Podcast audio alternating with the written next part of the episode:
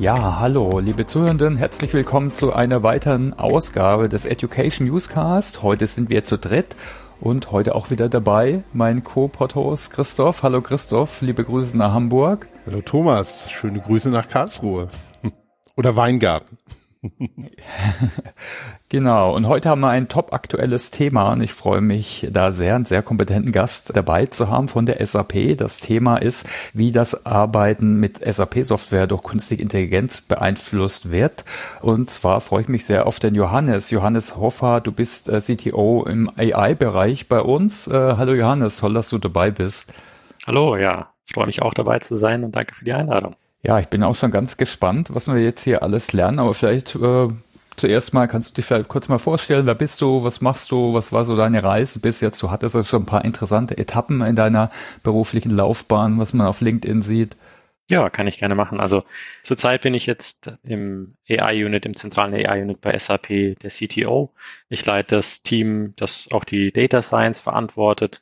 Und ja, ich würde sagen, so eine Mischung aus strategischer Ausrichtung, wo geht die Reise hin mit KI und wo muss sie auch hingehen für, für SAP-Produkte, aber auch noch sehr, sehr hands-on in Auswertung beispielsweise von ja, den neuesten Trends, jetzt Foundation Models, Large Language Models, da sind wir natürlich auch dran. Und also angefangen hat das eigentlich so 2007, als wir im Studium noch festgestellt haben, wir wollen unsere Informationen ein bisschen besser organisieren. Und angefangen haben so, damals waren Tags ganz wichtig wie, wie organisiere ich meine Dateien auf dem Rechner mit Tags. Haben dann aber sehr schnell festgestellt, dass es eigentlich ein viel zu großer ja, viel zu großer Aufwand, die Tags hinzuzufügen. Das könnte doch eigentlich der Rechner automatisch machen. Und dann hat das wirklich alles so angefangen. Wie, wie kann man Texte automatisch verstehen? Wie kann man Wissen automatisch extrahieren? Wie kann man besser organisieren? Und das begleitet mich jetzt eigentlich seitdem das Thema. Ich habe dazu beim Max-Planck-Institut in, in Saarbrücken promoviert. Auch wie kriege ich Text und Wissen zusammen? Also einmal existierendes Wissen, wie finde ich das im Text wieder? Oder wie kriege ich auch neues Wissen aus Texten extrahiert und kann das dann strukturiert darstellen? Haben im Anschluss an, an die Promotion gemeinsam mit Kollegen ein Startup gegründet ähm, in dem Bereich und da eine sozusagen die, die ähm, noch die vor Deep Learning Welle mitgemacht, ja, also da noch, wo Machine Learning noch kein Deep Learning war. Mhm. Und gemerkt, ja, da kommt jetzt Deep Learning, das ändert nochmal sehr, sehr viel, das ändert eigentlich nochmal fast alles vor allem als dann auch eben die Foundation Models, die ersten schon rauskamen und ähm, haben uns dann gedacht, äh, wir schauen uns da nochmal die Forschung genauer an und sind dann mit dem technischen Team zu Goldman Sachs gewechselt. Da haben wir dann eine Forschungsgruppe geleitet, auch zum Thema Natural Language Processing, Knowledge Graphs, also immer, immer an diesem Thema weitergearbeitet und ja, dann schlussendlich bei der SAP ähm, eine spannende Stelle gefunden, wo man das nochmal ein bisschen größer aufziehen kann, weil im Goldman ja, war immer direkt nur für das Unternehmen selbst die, mhm. die Programme zu machen und die Projekte zu machen. Bei SAP kann man es viel breiter machen und das ist einfach viel spannender nochmal. Ja. Ja, Johannes, das ist ein spannender Werdegang. Wir haben hier in dem Podcast das Thema AI, ähm, Machine Learning ja schon aus ein paar Perspektiven immer mal gehabt und auch schon ein paar generelle ja, Überblickseinführungen gehabt, aber ich finde es immer spannend, auch von den verschiedenen Expertinnen und Experten auch diese ja, die, diesen Hubschrauberblick, wie Thomas das nennt, auf das Thema nochmal zu geben, weil da immer auch wieder neue Informationen und Sichtweisen auch dazukommen. Könntest du vielleicht mal du hast es ja in deinem Werdegang auch schon so ein paar Sachen angesprochen. Könntest du vielleicht noch mal einen Überblick geben, was ist eigentlich künstliche Intelligenz und Machine Learning? Wo kommt das her? Wie war die Entwicklung davon und wo stehen wir heute? Ja, also äh, es finde ich auch immer, immer wieder spannend, da ein bisschen drüber nachzudenken. Der, ich würde sagen, so grob würde ich, würde ich KI derzeit in, in zwei Hauptfelder unterteilen. Einmal ist es wirklich Machine Learning, statistische Methoden und einmal sind es die, die symbolischen Methoden, also logikbasierte äh, Ansätze. Und ich denke, angefangen hat KI natürlich mit den logikbasierten Ansätzen. Ja, ich kann alles in Regeln gießen und irgendwann merkte man, dass das funktioniert so nicht. Ja, vor allem, das ist ja mein Kernbereich eben auch wie Natural Language Processing, das automatische Sprachverstehen. Da hat man dann relativ schnell gemerkt, ja, übersetzen mit Regeln, das funktioniert nicht. Sprache ist einfach zu abhängig vom Kontext. Ja, also man, jedes Wort ist immer abhängig davon, welche Wörter darum rumstehen. Und ähm, das war so Ende der 90er tatsächlich, also wirklich eine, eine sehr, sehr lange Zeit später, nachdem die KI wirklich angefangen hat, dass man gesagt hat, ja, man müsste doch einmal Statistiken erheben über Sprache. Was, was sind denn eigentlich äh, Wortwahrscheinlichkeiten, Worthäufigkeiten und, und was kann man damit machen? Und das hat dann, würde ich sagen, auch ähm, zur ersten Revolution im, äh, ja, für Suchmaschinen geführt. Also die Statistiken, die ja auch in den Suchmaschinen am Anfang sehr, sehr präsent waren. Und am Anfang war Google ja, hat ja Google noch keinen KI gemacht. Die haben auch lange Zeit gesagt, KI brauchen wir gar nicht. Ja. Das kam dann erst etwas später, dass sie gesagt haben, ja, vielleicht doch ganz spannend. Und also dann die, diese statistischen Methoden im Sprachverstehen, aber auch allgemein haben dann eben dazu geführt, dass man Machine Learning ähm, statistisch angeht und sagt, okay, wie, wie kann ich denn eigentlich im Rechner, ohne dass ich die Regeln aufstelle, durch Beispiele beibringen, wie Probleme zu lösen sind. Und ich denke, das war auch ganz, ganz lange Zeit der Standard, so bis, bis 2010, ja, 2010er ähm, herum. Das ist auch das, wo die Skalierung noch nicht so einfach ist. Ne? Das ist Problem bei Machine Learning ist ja häufig, wie viele Beispiele muss ich eigentlich zeigen, damit der Rechner das am Ende dann, damit die Maschine das am Ende dann versteht und wirklich gute Qualität liefert bei neuen ungesehenen Beispielen. Mhm. Und das war sehr schwierig. Man hat vielleicht dann auch mal, ich möchte jetzt nicht irgendwie einen Namen nennen, aber ich meine, IBM Watson mhm. ist, ist natürlich ein Standardbeispiel für so statistische Methoden, ja. wo man sieht, ja, ne, wenn man sehr, sehr viel Aufwand treibt, dann kann sogar Watson Jeopardy gewinnen. Ja. Aber man kann es danach halt sehr, sehr schwer übertragen auf neue Beispiele. So mit Und Deep Learning. Go war ja auch ein großes mhm. Thema, ne? Genau, also Go, das ist dann nochmal so ein bisschen, ähm, da, das konnte man damals, war auch so mal eine, eine große Barriere, wo man gesagt hat, da kommt man vielleicht gar nicht hin ja, die Barrieren purzeln natürlich sehr, sehr, sehr, sehr schnell in letzter Zeit. Ja. Die, ähm, ich meine, Watson, Jeopardy war natürlich eine große Barriere, aber dann kam erstmal relativ lange eigentlich nichts im Sprachverstehen. Ne? Dann gab es erstmal Computer Vision, war dann ganz, ganz groß, autonomes Fahren, weil man gesagt hat, oh, Deep Learning kann jetzt eben Object Recognition in Bildern unglaublich gut äh, machen, mit vielen Trainingsdaten, sehr, sehr genau, auch viele, viele Klassen, ähm, also was viele Objekttypen dann wirklich erkennen und, und sehr gut erkennen. Und Sprachverstehen war tatsächlich so eine, eine ganze Zeit lang auch ähm, so nicht so präsent wie Computer Vision. Aber ich würde sagen, so mit ähm, spätestens mit, mit den ersten ähm, Foundation Models im Bereich Sprache, also den Transformer-basierten Foundation Models, es hat sich das dann sehr stark geändert. Also GPT-2 und BERT, die vortrainierten Modelle, ähm, die dann ja 2017, 2018 so äh, um den Dreh entwickelt wurden, mhm. die haben dann wirklich nochmal alles eigentlich auf den Kopf gestellt weil diese sozusagen das Vortrainieren, ohne dass ich Trainingsdaten brauche, war einfach ein Riesensprung. Ja, dass man sagt, mhm. okay, ich habe irgendwie, ich muss gar nicht als Mensch der Maschine Beispiele geben, sondern die Maschine erkennt, also die Trainingsbeispiele sind im Text selber. Sagt mir das nächste Wort vorher oder sagt mir gegeben dieses Bild, sagt mir vorher, welche Unterschrift, Bild, äh, Unterschrift darunter steht. Also Daten, die schon sowieso da sind. Und da ganz viel vortrainieren, das hat dazu geführt, dass man dann auch in den eigentlichen Anwendungen, die wir zum Beispiel auch im Business-Kontext haben, deutlich weniger Trainingsdaten benötigt. Und deswegen nutzen wir jetzt auch bei SAP schon kleinere Foundation Models, also nicht die, die, die man eben dazu nutzen kann, dann weniger Trainingsdaten zu, mit weniger Trainingsdaten höhere Genauigkeiten zu erzeugen und dass man sozusagen schneller Dinge nutzen kann. Also die AI Services und die ähm, Embedded AI in Diensten schneller nutzen kann. Also ich würde sagen, das ist so der letzte große Sprung, der, der schon überall jetzt eigentlich am, angekommen ist. Und ich denke, jetzt sind wir natürlich nochmal in einer neuen Welle Generative AI, wo man sagt, mhm. okay, ich muss eigentlich gar nicht mehr trainieren, sondern ich nutze die Modelle so, wie sie sind. Ich gebe was ein in die Modelle, vervollständigen das dann in gewisser Art und Weise für mich. Und ich kann ähm, sozusagen den kompletten Aufwand, den ich vorher hatte mit, ja, hier ist ein spezielles Problem, hier ist eine vordefinierte Trainingsdatensatz, hier ist eine sehr konkrete Problemstellung, die ich lösen möchte, wurde jetzt nochmal auf den Kopf gestellt und gesagt, nee, jetzt geht das auch ohne. Jetzt kann ich sozusagen explorativ vorgehen. Und ich glaube, ChatGPT zeigt das ja auch sehr, sehr eindrucksvoll, in wie vielen verschiedenen Bereichen ich das einsetzen kann kann.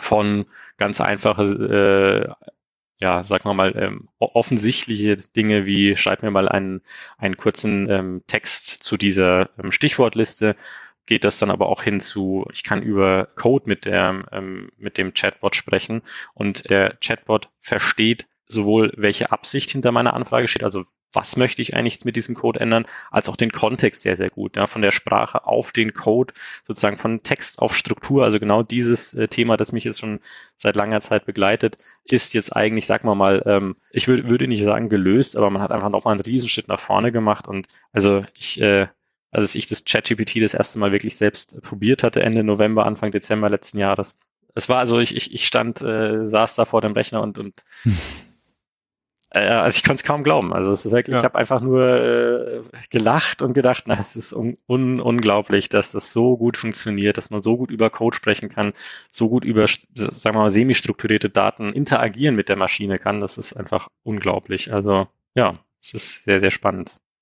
Ja, die, den Wow-Effekt, den haben, glaube ich, sehr, sehr viele erlebt und deshalb hat das Ganze ja auch so an Fahrt gewonnen und ähm, es auch auf, auf so einer breiten Ebene auch in die Presse und ähm, in die öffentliche Diskussion wiedergebracht. Vielleicht noch eine Nachfrage, auch deine persönliche Meinung dazu wäre ganz interessant. Man spricht ja von Artificial Intelligence oder künstlicher Intelligenz. Der Begriff ist ja allerdings so historisch auch gewachsen und erzeugt ja auch viel auf der emotionalen Ebene, gerade bei Menschen, die sich jetzt nicht mit der Technologie so sehr auseinandersetzen. Für die einen hat es was Faszinierendes, für die anderen was vielleicht sogar Bedrohliches oder auch ein Mix aus beidem. Ich persönlich finde ja den Begriff Machine Learning viel interessanter, weil da eben weil der ein bisschen mehr beschreibt, was da passiert, dass ich eine Maschine habe, etwas vom Menschen künstlich geschaffenes und das ist in der Lage, in irgendeiner Form zu lernen. Aber würdest du das, was da, wo wir heute stehen, was du gerade beschrieben hast, als eine Form von Intelligenz beschreiben? Oder würdest du es eher als etwas sehen, das, ja, das bestimmte Dinge kann, aber jetzt nicht Intelligenz auch im Sinne von einem, ja, Selbstverständnis oder Selbstbewusstsein eben hat, was ja viele Menschen oft ja aus meiner Sicht fälschlicherweise damit zusammenbringen, aber vielleicht, dass man das nochmal so ein bisschen auseinanderdröseln kann.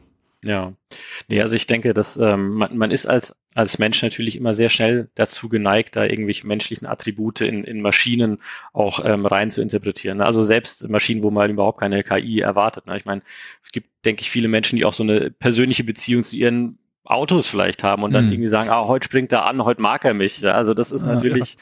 das ist, glaube ich, eine menschliche Eigenschaft, dass man in, in, in Maschinen irgendwie eine gewisse Menschlichkeit reininterpretieren will. Aber ähm, ich glaube, mit Intelligenz an sich muss man schon so viel, viel genauer hinschauen, was das eigentlich bedeutet.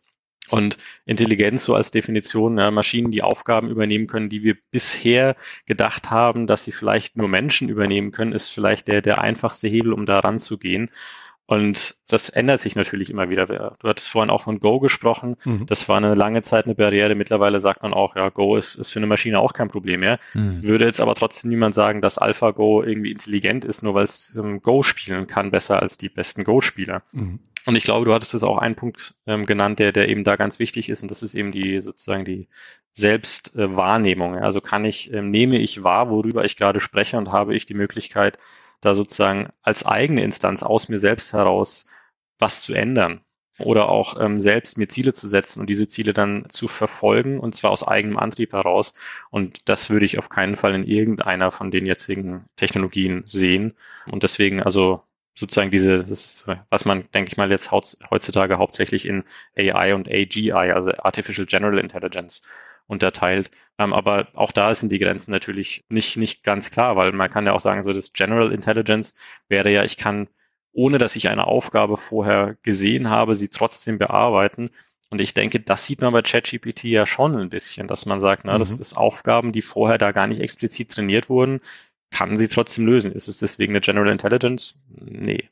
Ja. Mhm.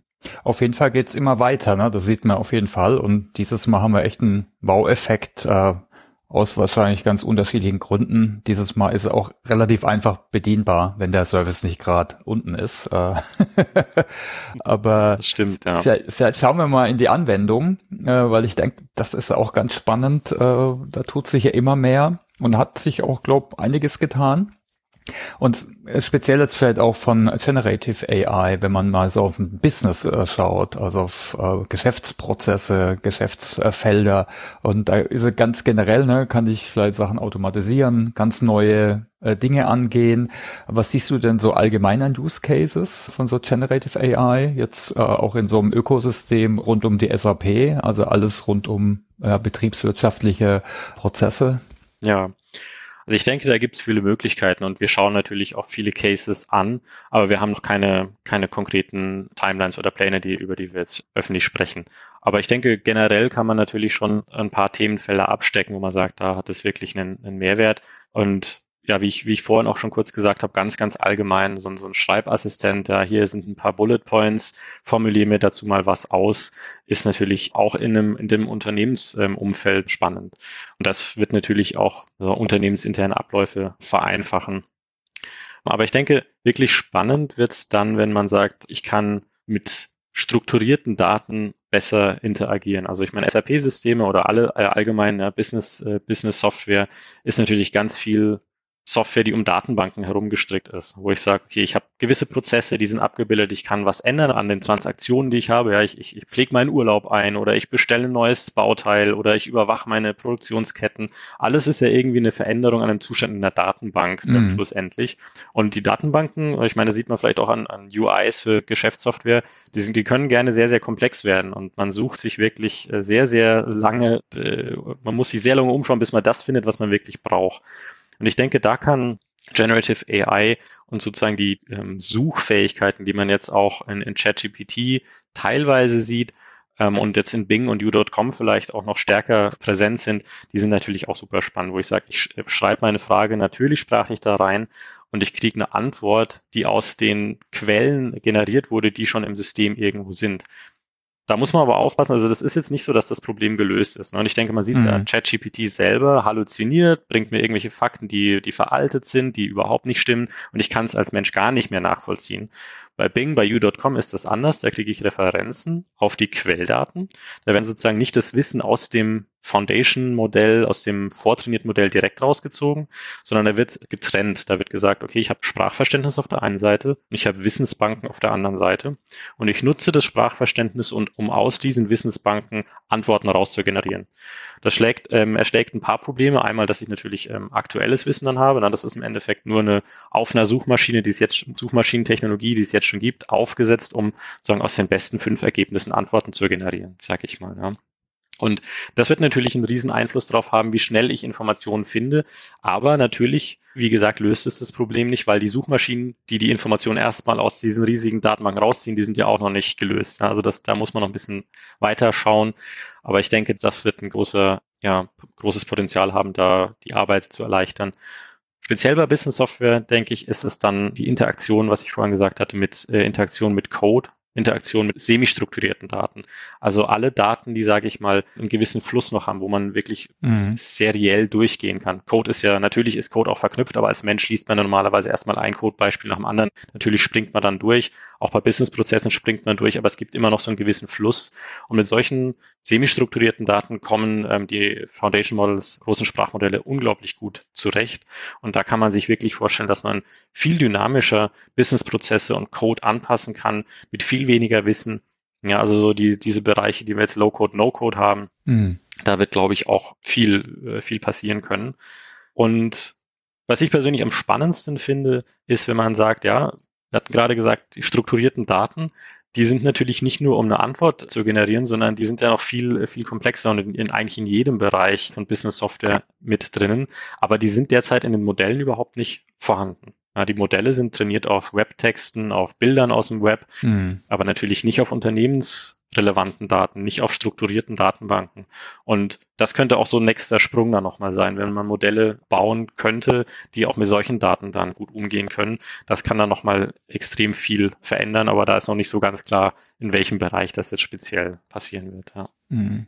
Ja, was da auch manche sagen, ist, da, da sind die Daten auf jeden Fall dann reliabler. Also da haben wir vielleicht jetzt keine wissentlichen falschen Informationen, was wir im Web teilweise haben mit jetzt Propaganda oder was auch immer, ne? Aber ja, spannend. Aber ich denke, was vielleicht auch nochmal interessant ist, ist, wie, wie so der Ansatz der SAP ist. Ich meine, ihr könnt euch in, auch informieren, alle, die zuhören. Wir packen auch ein paar Links in die Shownotes. Also da gibt es schon einiges.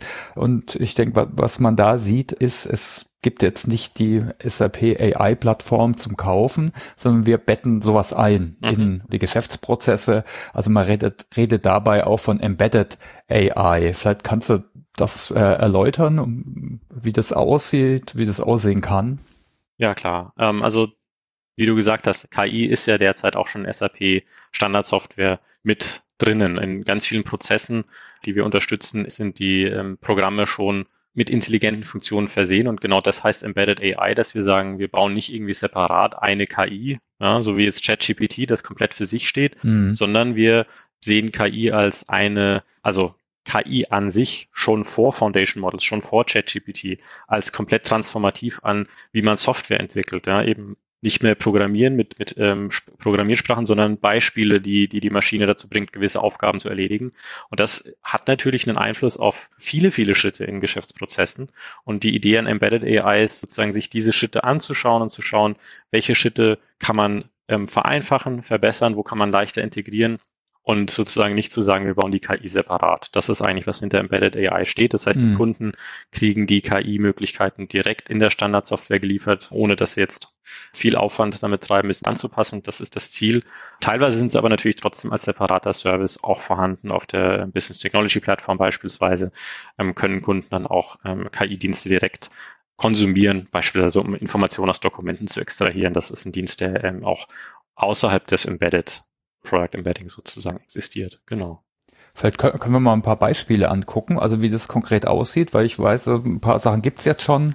Also vielleicht nach, vielleicht nach Bereich. Ich denke, HR haben sicher viele.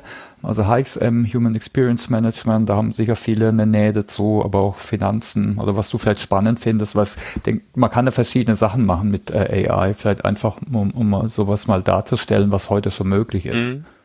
Genau. Also ich denke, ähm, bei vielen Prozessen ist sowas wie Vorschläge generieren spannend. Mhm. Also ich denke, das kennt jeder von Netflix und von YouTube. Hier, ich, ich schaue ein Video, ich kriege andere Videos als Vorschläge. Sowas gibt es natürlich auch in Business Software ganz viel. Ne? Ich, ich ähm, habe jetzt beispielsweise, du hast äh, HR erwähnt, ja, ich habe gewisse Skills, die ich habe. Was wären interessante neue Skills, die ich mir aneignen kann, die wichtig wären für mein, für mein Fortkommen und für meine Weiterbildung? Das ist auf jeden Fall was, wo KI jetzt auch schon drin ist, wo gesagt wird, ich kriege automatisch Vorschläge generiert. Das kann aber auch in den ähm, Commerce-Plattformen, ja, Buying, äh, Guided Buying, Buying 360, wo man sagt, was, was gibt's denn noch für Produkte, die jetzt für mich relevant wären? Ich kaufe mir eine Tastatur, dann vielleicht auch eine Maus, also die, die klassischen Amazon-Beispiele sozusagen. Da ist natürlich jetzt auch KI dahinter. Und man kann auch jetzt schon einfachere Aufgaben unterstützen, sowas wie Sales Order ähm, Creation from Unstructured Documents, also dass ich eben die Information nicht mehr sozusagen selbst intellektuell aus dem Dokument mir zusammensuchen muss und die in eine Datenbank eintippen muss, sondern dass ich da auch von der Maschine unterstützt werde. Das sind so ein paar Beispiele, die man da vielleicht ja, herauspicken kann. Okay, also das war vielleicht mal so ein bisschen die Prozess- oder äh, Anwendungssicht. Aber ich denke, was ja auch spannend ist, je nach Rolle oder Persona hat, hat AI also einen unterschiedlichen Impact. Du hast ja vorhin gesagt, ne, man kann auch Code jetzt verstehen. Äh, ich glaube, auf GitHub gibt es auch schon Features äh, dazu zum Beispiel. Mhm. Also das wird verschiedene Rollen ganz unterschiedlich äh, beeinflussen. Jetzt vielleicht so Chat, vielleicht eher so Marketing und Communications. Aber vielleicht kannst du da mal drüber gucken, jetzt auch im SAP-Ökosystem, vielleicht Entwickler, Berater. Wo siehst du da so die Reise hin? Vielleicht auch Key-User bis hin zum End-User. Ja, Genau, also ich denke, da, da ist wirklich kaum eine Rolle, wo man nicht sagen kann, da kann man Mehrwert sehen. Mhm. Wo, wo jetzt sozusagen sich das wirklich am schnellsten durchsetzen wird, ist noch ein bisschen schwierig abzusehen. Aber ich denke, also wie du gesagt hast, beim Entwickler, das war so ein, ähm, ein Wow-Effekt, wenn man mit der ChatGPT über Code spricht und sich im Endeffekt da extrem schnell in ein neues Feld einarbeiten kann. Also ich würde jetzt zum Beispiel nicht sagen, dass es jemanden ersetzt, der an einer großen Codebase ähm, arbeitet und sozusagen die Architektur gut versteht. Aber jemand, der sich mal schnell was Neues aneignen will und sagen, ha, hier, guck mal, ich möchte mal schnell eine UI bauen, da wäre das auf jeden Fall ein, ein, ein Impact. Aber das ist äh, wirklich bei jedem potenziell möglich. Du hast gerade ähm, einen ganz schönen Punkt erwähnt. Du hast gesagt, ja, dass du mit ChatGPT über Code sprichst. Das bringt mich noch auf eine Frage. Neben den Prozessen an sich und dem, was so, ich sag mal, unter der Haube ist, haben wir ja auch diese Mensch-Maschine-Schnittstelle. Und da wir ja hier in einem Audio-Podcast sind, ist natürlich auch die Frage nach natürlich sprachlichen Mensch-Maschine-Schnittstellen eigentlich ganz spannend. Siehst du da denn generell Potenzial, dass man auch vielleicht nicht sich durch einen Prozess oder eine Aufgabe durchklickt mit der Maus auf einem klassischen Screen dann, sondern dass man auf eine dialogische Art und Weise eine Aufgabe löst? Mithilfe von einem conversational AI getriebenem ähm, Gegenpart. Ja, auf jeden Fall. Also ich, ich das gibt's ja schon wirklich jetzt ein bisschen länger als sozusagen die Chatbot-Plattformen, mhm. die, die in verschiedenster Weise eingesetzt werden. Aber ich denke, da muss man ein bisschen, ein bisschen vorsichtig sein tatsächlich. Also jetzt auch, ähm, ich weiß nicht, ich glaube, die Erfahrung hat auch jeder gemacht. Was mache ich denn mit Alexa wirklich? Mhm. Ja, was mache ich denn mit Siri wirklich? Was mache ich denn mit Chatbots, die mir Support geben wirklich? Und ich glaube, es liegt nicht nur daran, dass, äh, dass man das nicht für viele äh, Dinge ein. Also ich meine, ja, ich sage Alexa eigentlich nur, ähm, spiel Spotify oder oder stell mir einen Timer. Äh, mehr, mehr mache ich eigentlich mit Alexa fast gar nicht, ja, oder oder irgendwie spiel mal Musikquiz oder so. Aber ich glaube, das liegt eben nicht nur daran, dass man so wenig damit macht, dass die das nicht besser könnten, sondern dass für gewisse Aufgaben, die ich ausführen will, auch einfach andere Modalitäten nützlicher sind. Also ich glaube, der geführte Weg durch eine wirklich eine, eine Graphical User Interface, wo ich mit Maus interagiere, der wird immer da bleiben, weil das einfach mhm. ähm, der effektivste Weg für gewisse Aufgaben ist. Aber natürlich dadurch, dass ich bessere Sprachverstehen habe, kann ich vielleicht einfachere Aufgaben noch, äh, noch komfortabler ausführen. Ja, sowas wie, wann ist mein nächster äh, Urlaub äh, oder, oder leg den Urlaub an oder ähm, spring mal, spring mal bitte zur Maske, in der ich irgendwie meinen äh, einen Reifenwechselauftrag äh, mhm. für meinen Firmenwagen ähm, machen kann, weil das, das zu suchen ist halt immer ein großer Aufwand. Also solche kleinen Themen kann man, glaube ich, gut damit abbilden, aber ich, ich so dieses im Dialog durch etwas durchgeführt werden, wie beispielsweise eine, eine Buchung von einer Flugreise, wo man wirklich viele Daten abprüfen muss und so, da, da bin ich echt skeptisch, ob das im, im Dialog ja äh, spannend ist, weil ich muss am Ende da irgendwie eh nochmal alles überprüfen, ob ich jetzt wirklich alles so eingegeben habe, wie ich das will. Ja. Mhm. Ja, da, da passt vielleicht auch gut dazu die Diskussion. Wir hatten erst die Solution Ownerin von Enable Now, so ein SAP-Tool für Performance Support und Doku und haben auch mit ihr drüber äh, geredet. Ne? Und da gibt's auch ein paar ganz praktische Use Cases wie automatische Übersetzung. Ist natürlich auch schön, ne? wenn du in deiner Sprache, wenn der Content nicht in deiner Sprache da ist, aber in der Muttersprache versteht man die Dinge immer einfach. Ist, denke ich, auch ein ganz praktischer Use Case. Oder so eine Guided Tour, dann durchgeführt zu werden, wie mit so einem Head-Over-Display. Ich denke, sowas ist dann vielleicht eher, sowas muss dann vorgeschlagen werden, vielleicht, äh, dass es sowas gibt. Aber da ist dann doch der Prozess, ja, ja, spannend. Aber vielleicht gucken wir nochmal, also auf das Thema Lernen und Arbeiten. Also du, du hast ein paar Beispiele schon gebracht. Vielleicht können wir da nochmal drauf reflektieren. Also klar, Vorschläge. Ich meine, im Lernen wird auch von oft von adaptiven Lernen gesprochen, das äh, mhm. Lernen Inhalte mehr an mein Vorwissen, an meine Vorlieben angepasst werden. Also es gibt so ein paar No-Brainer, wo schon länger dran gearbeitet äh, wird. Äh, aber ich denke, jetzt mit der neuen ja, Entwicklung gibt sicher noch mal andere Beeinflussungen oder Möglichkeiten, oder? Wo siehst du, du da so die Reise? Ja, Genau, also ich denke wirklich mit, mit den generativen KI-Methoden kann man sich, also das wirklich aus eigener Erfahrung in, in neue Themengebiete sehr, sehr viel schneller einarbeiten, als das mit geführten How-Tos oder, oder, oder Guides möglich ist. Also ich habe mir einfach mal aus, aus aus Spaß angeschaut. Jetzt wollte ich schon länger mal wieder gucken, wie, wie neue HTML UI-Frameworks funktionieren. Und ich habe vor 10, 15 Jahren schon auch öfter mal UI programmiert, aber da ist einfach extrem viel passiert und ich habe ab und zu mal Guides angeschaut, dachte mir, ah, das ist, das ist einfach zu komplex, diese Guides, die, die verpacken das Wissen. Ich muss zu viel erstmal lesen, dafür habe ich keine Zeit und habe es dann immer wieder zur Seite gelegt, weil einfach die Zeit nicht da war. Und mit ähm, einem System wie, wie ChatGPT, das sozusagen eigentlich diese ganzen Dokus verpackt und direkt auf meine Fragen kontextabhängig reagieren kann, war das dann wirklich eine Sache von, ja, weiß ich nicht, ein, zwei Stunden, aber eben nicht, ich lese erstmal und, und suche mhm. mir dann ein Beispiel und mache das selber, sondern interagiere wirklich mit dem System und wie gesagt, eben das Essentielle, dass der Kontext so gut verstanden wird, dass es versteht, was habe ich denn vorher schon gelesen und auch was, über was spreche ich denn noch? Spreche ich jetzt über einen Teil von der Doku, über einen Teil von der API oder über den Code selber, ohne dass ich da mich jetzt verrenken musste, um die Anfrage richtig zu stellen, sondern es wirklich extrem gut verstanden. Und das fand ich unglaublich hilfreich, um sozusagen mir schnell einen Überblick über ein, ein neues Feld zu verschaffen.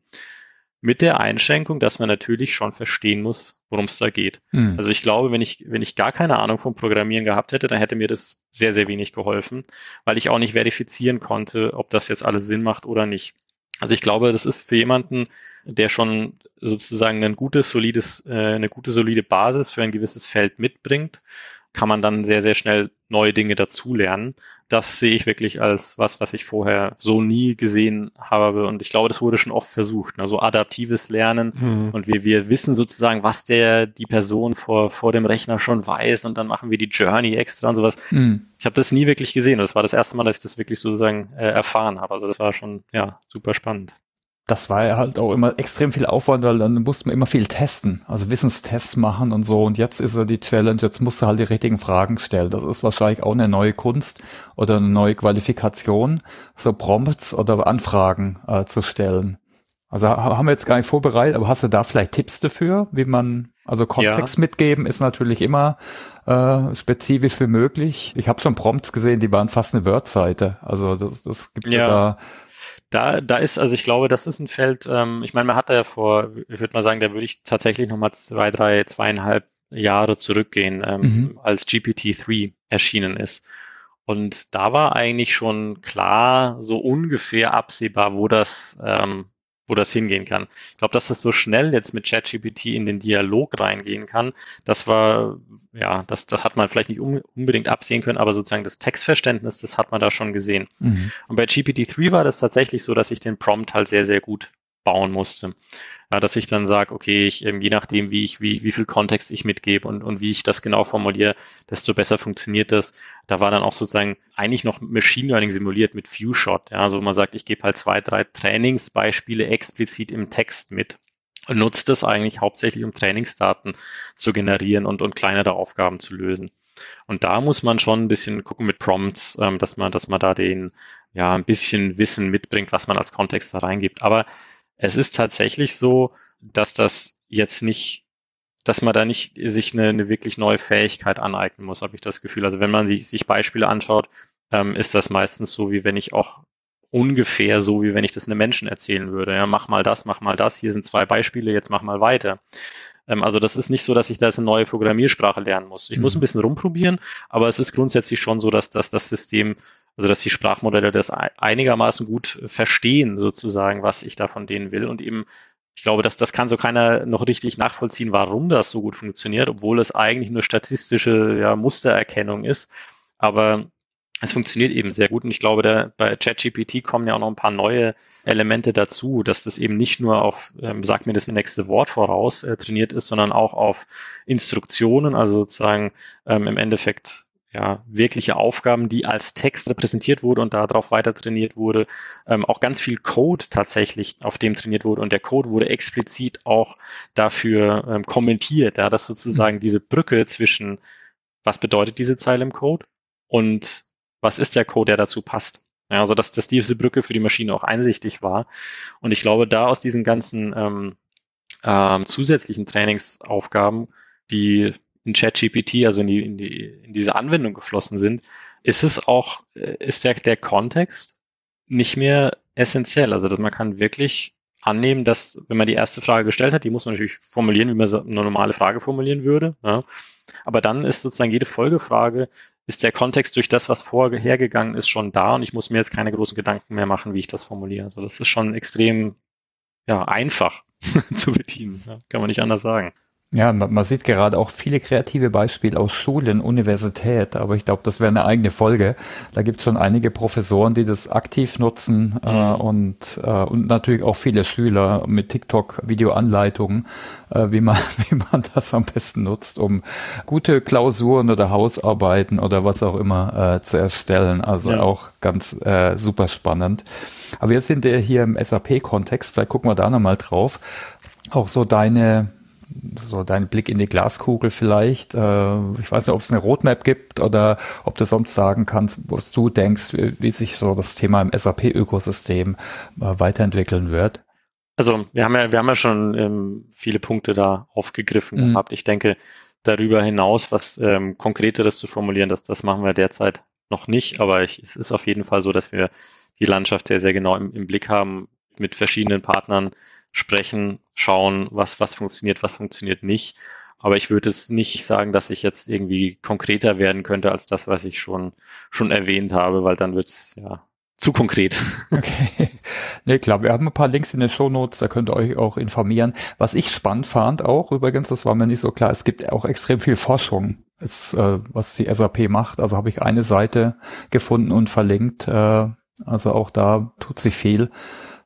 Aber eine Frage, die ich noch ganz stellen würde, weiß, ob du da was sagen kannst dazu, äh, ist, ob wir jetzt mit OpenAI zusammenarbeiten oder auch Google, na, die haben ja theoretisch da sicher noch mehr Ressourcen, aber haben jetzt vielleicht den Start bisschen, ich würde mal sagen, verkackt oder jetzt nicht so optimal auf die Straße gebracht mit ihrem letzten äh, Event.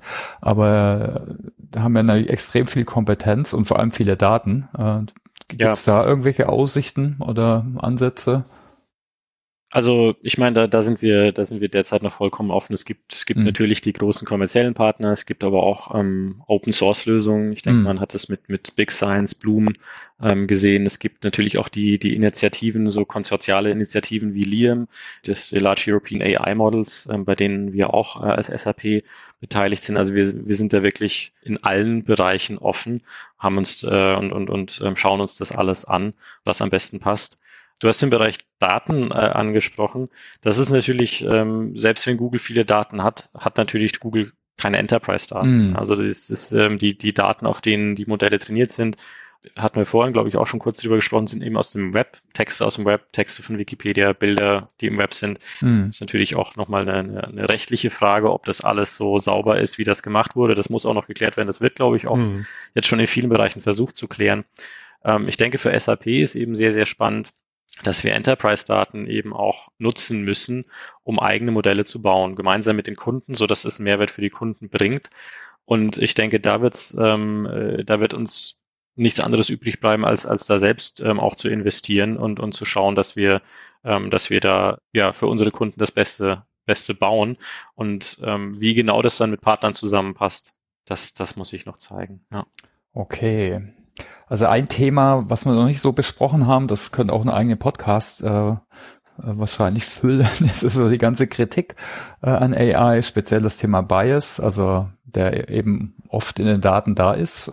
Natürlich kann ich AI auch nutzen, um so ein Bias darzustellen überhaupt, ne? also anhand von irgendwelchen Mustern oder Patterns, also gerade bei HR-Themen, aber vielleicht kannst du da nochmal drauf gucken. Also ich denke, äh, wir haben mhm. unseren AI Rat noch nicht aufgelöst wie andere große Tech-Anbieter. Wir, wir haben da auch Richtlinien. Vielleicht kannst du da ein, zwei Worte sagen ja. dazu. Genau, ja, also wir haben, ähm, ich, ich glaube, wir sind da auch Vorreiter in, in Europa, was äh, AI Ethics angeht. Wir haben dann ein Steering Committee, wir haben ein Advisory Panel, wir haben auch ganz viel auf der Webseite, auf der SAP ähm, Website tatsächlich stellen wir da zur Verfügung, dass auch andere Kunden und, und Interessierte das nachvollziehen können, was da die, die Grundpfeiler sind. Und ähm, es ist auch ähm, im Prozess äh, da, dass wir ähm, KI-Cases, die wir intern haben, äh, auf diese Guidelines hin dann natürlich prüfen und, und schauen, ob das denen gerecht wird. Und ein ganz wichtiger Aspekt ist natürlich, dass man schaut, dass die Maschine für die Aufgaben da ist, die den Menschen unterstützen und sozusagen die, die Werte dann entsprechend repräsentieren. Die Werte müssen wir natürlich als Menschen vorgeben. Das haben wir eben auch versucht, das gut zu machen. Und ich finde, das ist auch also ein sehr, sehr, sehr spannender und erfolgreicher Bereich, den wir da geschaffen haben. Also das ist äh, verantwortet hauptsächlich mein Kollege auch aus dem AI-Unit, Sebastian Wiczurek, das Thema voranzutreiben. Und ich glaube, ein wichtiger Punkt, wenn man über den Bias spricht, jetzt mal unabhängig von ethischen Richtlinien, die man natürlich trotzdem braucht. Aber ich glaube, das Thema wird, ähm, wird auch gerne so als, als Totschlagargument verwendet, zu sagen, hier in den Modellen ist Bias drin, mhm. die darf man nicht verwenden. Und das würde ja dazu, äh, also ich meine, die, die, man muss das natürlich diskutieren, aber ich, ich denke, dass sozusagen dieses ja, äh, pauschale äh, Schlechtreden von Foundation Models, weil sie Bias mit drin haben, ist nicht zielführend. Also ich, ich sehe das da wirklich eher pragmatisch aus der Ingenieurssicht und sage, in welchen Anwendungen bringt es was und in welchen Anwendungen ist der Bias so stark, dass wir es nicht verwenden können. Und dafür haben wir unsere Richtlinie, dass wir schauen, wo darf man es anwenden und wo, wo kann man es anwenden, ohne dass ähm, dadurch irgendein Problem entsteht, dafür, dass irgendjemand diskriminiert wird, dass irgend, äh, irgendwelche Probleme entstehen und wo, wo ist das eben nicht der Fall. Und ich denke, man sieht es jetzt auch ein bisschen an dem Launch von Bing, mit dem Chat natürlich versucht jetzt jeder, äh, die sozusagen eingezogenen Schutzschilde zu durchbrechen und irgendwie ähm, den, den Bias, der da zugrunde liegt, ähm, zutage zu bringen. Mhm. Aber das ist aus meiner Sicht nicht das, wo man sich eigentlich darauf fokussieren sollte. Man sollte sich darauf fokussieren, was passiert denn für eine Nutzung, bei der ich wirklich das Richtige machen will. Da darf kein Bias drin sein. Dass ich sozusagen, ähm, wenn ich ganz viel mich verrenke, sozusagen äh, das versuche, das System zu hacken, dass ich dann das System dazu kriege, irgendwas Schlechtes zu sagen. Natürlich sollte man auch versuchen zu vermeiden, mhm. aber das ist, äh, das ist nicht entscheidend. Ja, das ist äh, wichtig ist, dass man dann, wenn man die Anwendung so verwendet, wie sie vorgesehen ist, dass sie dann nichts tut, was sie nicht machen soll. Also beispielsweise mit den, äh, ich glaube, das war mal so ein Beispiel mit, mit Kreditkarten, ja, die dann oder Kredite, die abgelehnt wurden, weil ähm, äh, Daten verwendet wurden, die diskriminieren. Das, das ist ein ganz anderes Thema. Da, da möchte ich ja, da habe ich ja gar keinen Einfluss drauf als Nutzer. Aber jetzt zu sagen, hier guck mal ChatGPT, wenn ich reinschreibe, mach mal das, mach mal das, mach mal das, dann macht es das. Oh mein Gott, also das, das mm, finde ich mm. etwas, naja, nicht so, mm. nicht so relevant. Ja, also echt lösungsorientierter, pragmatischer Ansatz sehe ich genauso. Auch von Augmentierung und nicht Substitution reden. Ich denke, das ist auch nochmal hilfreich. Dann bestehen vielleicht auch weniger Ängste. Äh, genau. Vielleicht können wir am Ende nochmal so ein paar Tipps und Tricks schauen. Also was rätst du denn äh, jetzt vielleicht äh, gerade im SAP-Ökosystem? Wie kann man sich denn dem Thema nähern? Also gibt es Tutorials? Äh, ich weiß, es gibt eine Learning Journey als Lern genau, Vertreter genau. der Lernorganisation, verlinken wir die natürlich. Aber hast du noch weitere Tipps? Also ich, ich habe die, ich, ich würde auch tatsächlich auch die Learning Journey empfehlen, weil da ist okay. wirklich sehr, sehr viel Inhalt drin, der viele Bereiche abdeckt und ich glaube, wir haben uns auch im Unit Mühe gegeben, da ähm, viel Inhalt bereitzustellen. Ähm, es gibt jetzt gerade aktuell noch einen, einen AI Ethics Kurs, der, der sicherlich ja. auch spannend ist für äh, Kollegen, die sich dafür interessieren. Der Open SAP, ähm, ne? Ja, glaube ich. Ja. Mhm. Genau, genau. Ja. Und ich meine, ansonsten, ja, ich glaube, am, am, am einfachsten, wer sich bisher noch nicht rangetraut hat an ChatGPT, einfach mal ausprobieren, ist sicherlich nicht verkehrt. Wobei das wahrscheinlich mittlerweile die Minderheit ist, ja. Christoph, hast du noch Punkte oder Punkte, die wir noch nicht angebracht haben, bevor wir vielleicht zur Home Story kommen? Nee, ich glaube, wir haben alles, alles Wichtige aus der SAP-Perspektive heute angesprochen. Ich könnte mich noch viel länger über all das unterhalten, aber ich habe für heute schon wieder sehr, sehr viel mitgenommen. Also ich glaube, wir können einfach in die Home Story gehen. Alles klar, dann drei kurze Fragen, äh, Johannes. Dann ganz herzlichen Dank. Ich bin da, wir, oder wir alle sind gespannt, wie die Reise weitergeht. Äh, das hat man nicht so oft, dass man wirklich so eine schon fast disruptive Entwicklung sieht äh, und da zugucken kann, was sich da jetzt entwickelt und am besten versucht man es mitzugestalten. Jetzt schauen wir vielleicht mal auf dich kurz, wie du lernst und so weiter. Was ist denn dein Narrativ oder Glaubenssatz zum Thema Lernen? Also ich, ich denke, das Wichtigste beim, für mich beim, beim Lernen ist, dass man, dass man es ähm, so schnell wie möglich anwendet und, und wenig sozusagen ja sich durch Bücher durch, durchfrisst und, und durch ähm, breite Wissenslandschaften durchfrisst, sondern immer im Doing bleibt. Und also ich glaube, dass das das ist, was ich ähm, schon seit meinem Studium mache. Wir haben im, im Studium parallel, hat er vorhin kurz erzählt, diese Software geschrieben, mit der man seine Dateien verwalten kann.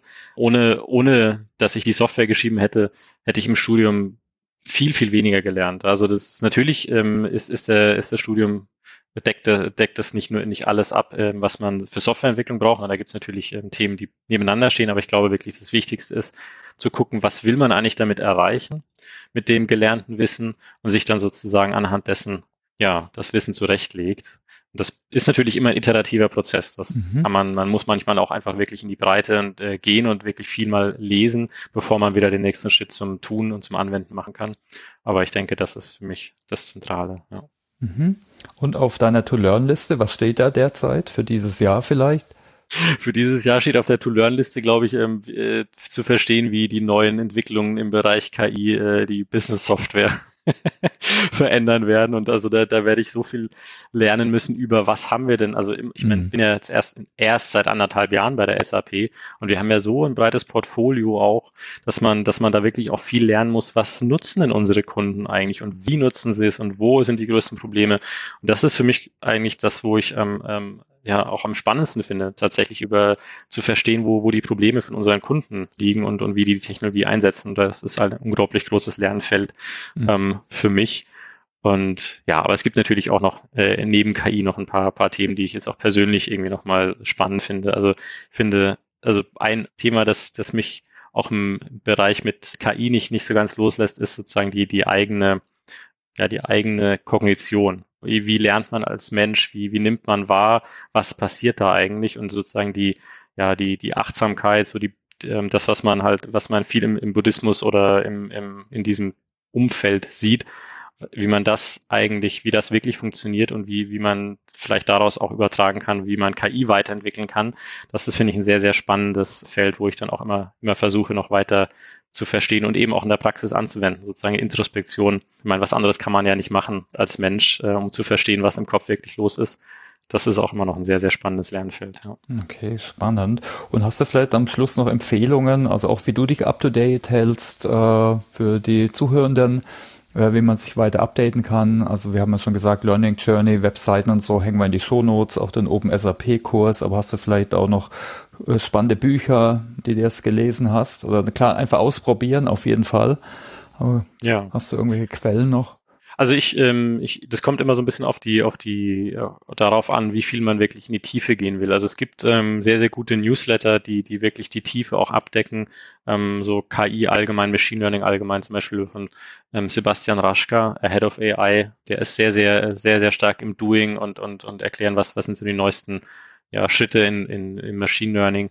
Sebastian Ruder, also im, im Bereich NLP, hat er einen, einen Newsletter ist nicht mehr ganz so häufig, äh, weil er, weil er auch viel andere Sachen jetzt macht, aber der war im, im Bereich NLP sehr, sehr, sehr spannend, ähm, immer die neuesten Themen abgedeckt. Wenn man ein bisschen sozusagen High-Level sich informiert halten will, würde ich The Badge von, von Andrew Ng empfehlen. Er hat da einen wöchentlichen Newsletter, da sind immer die zwei, drei wichtigsten Themen sozusagen ähm, äh, vorhanden. Oder tatsächlich auch im, im Economist. Also der, der Economist, wenn da irgendwas über KI drin steht, ähm, da, da lerne ich gerne auch noch mal was. Das ist wirklich immer super recherchiert und sozusagen, wenn man halt nicht viel Zeit hat, sich jetzt dauerhaft mit KI zu beschäftigen, ist das immer noch so eine gute Quelle, um sozusagen wenigstens die wichtigsten Punkte mit, mit abzudecken und, und auch wirklich extrem gut recherchiert aufbereitet zu bekommen. Ja. Na super, die vier Punkte hängen wir nochmal in die Show Notes. Dann ganz, ganz herzlichen Dank also für die Unterhaltung, für den ganzen Input rund um das super spannende Thema. Ja, danke euch.